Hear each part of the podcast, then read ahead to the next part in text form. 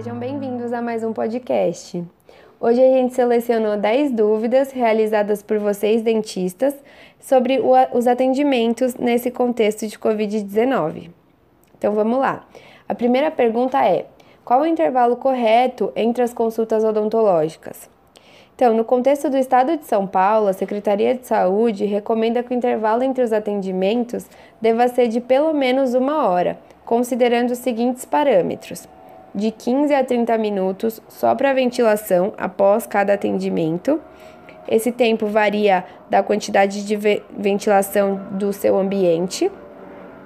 De 10 a 15 minutos para limpeza e preparo do ambiente para o próximo paciente e uma média de 30 a 40 minutos para proceder o tratamento e orientações, tendo em vista que o atendimento será impactado pelas novas medidas de biossegurança.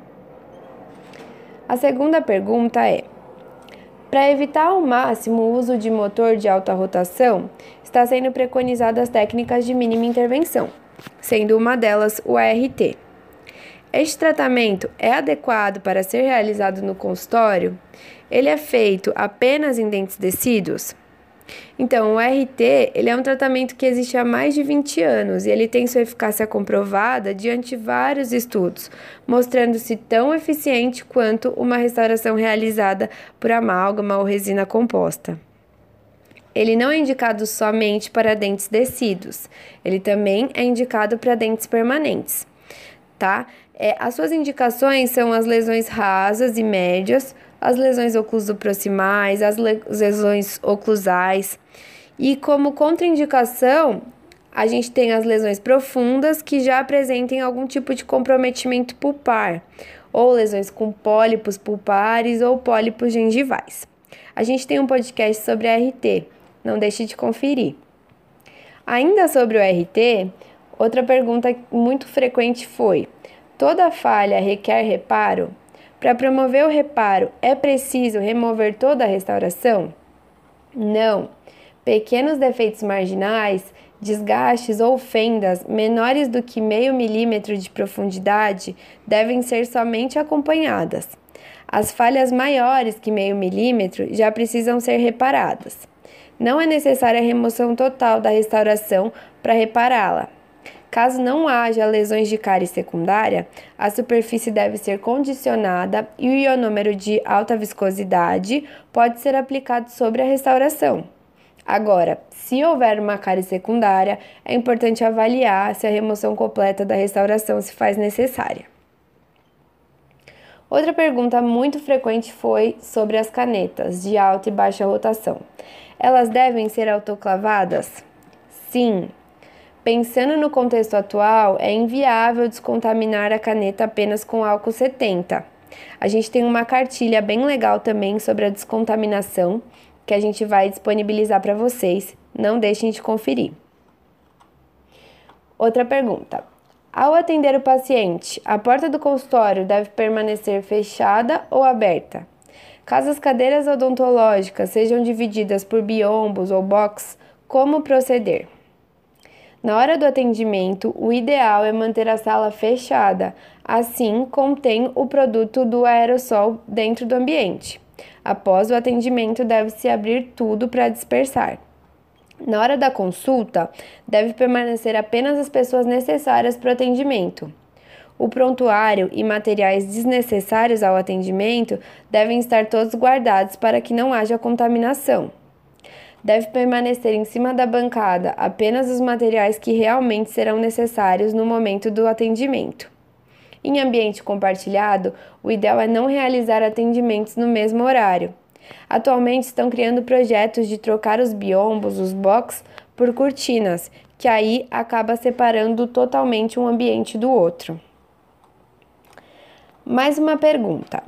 Qual é a eficiência da utilização do peróxido de hidrogênio a 1% no reservatório da caneta de alta rotação e para fazer bochechos antes do, dos procedimentos? Trabalhos mostram que a adição do peróxido de hidrogênio a 1% não é efetivo para o combate do vírus e também não se sabe se essa solução danifica o equipamento. A Anvisa recomenda a inclusão de suprimento adicional de cloro à água utilizada no reservatório do equipamento odontológico. 0,3 ml de hipoclorito de sódio a 1% para 500 ml de água. Essa solução é suficiente para acabar com o biofilme bacteriano que a gente sabe que existe nas tubulações que suprem a caneta de alta rotação. A técnica mais efetiva para diminuir a produção de spray contaminado é realizar o isolamento absoluto no paciente. Assim, faz com que o spray não leve saliva. Caso deseje pedir ao paciente fazer o bochecho antes do procedimento, o ideal é usar a clorexidina a 0,2%, que ajuda em relação à redução das bactérias e fungos na cavidade bucal. Outra pergunta: O respirador N95 pode ser reutilizável? Por quanto tempo? Como armazená-lo?